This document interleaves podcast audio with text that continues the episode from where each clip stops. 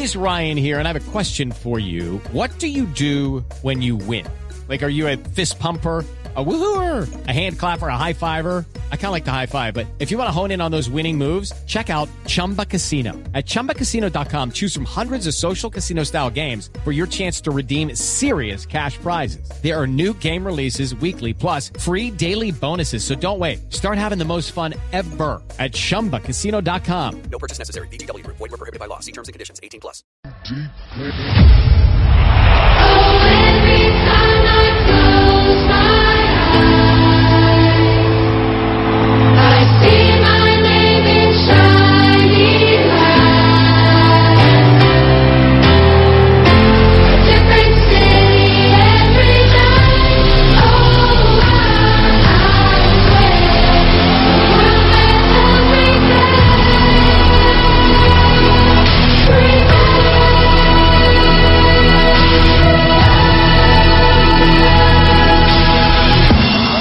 Los shows del medio tiempo son uno de los atractivos más importantes del Super Bowl. Esta tradición existe desde la primera edición, pero fue a partir de la década de los 90 cuando artistas de talla mundial empezaron a hacer sus presentaciones en este lapso de entre 12 y 15 minutos.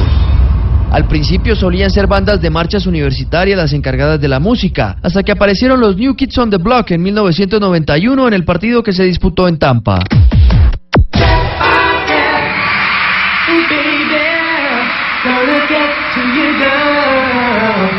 Al año siguiente, Gloria Estefan fue la encargada en la edición 26 en Minnesota. Michael Jackson realizó uno de los shows más memorables en 1993 en el Estadio Rose Bowl de Pasadena, California. El encargado de cerrar la última década del milenio pasado fue Stevie Wonder. Ladies and gentlemen, Radio City Music Hall Productions and the National Football League proudly present an unprecedented Super Bowl spectacular starring Michael Jackson.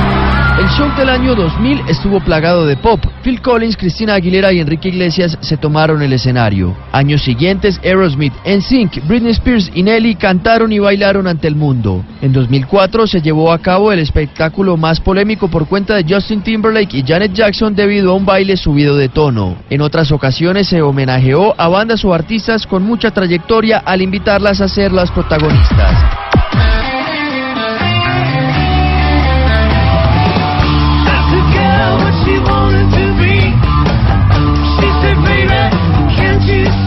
Paul McCartney, The Who, Madonna, The Rolling Stones, Prince y Bruce Springsteen son los casos más emblemáticos.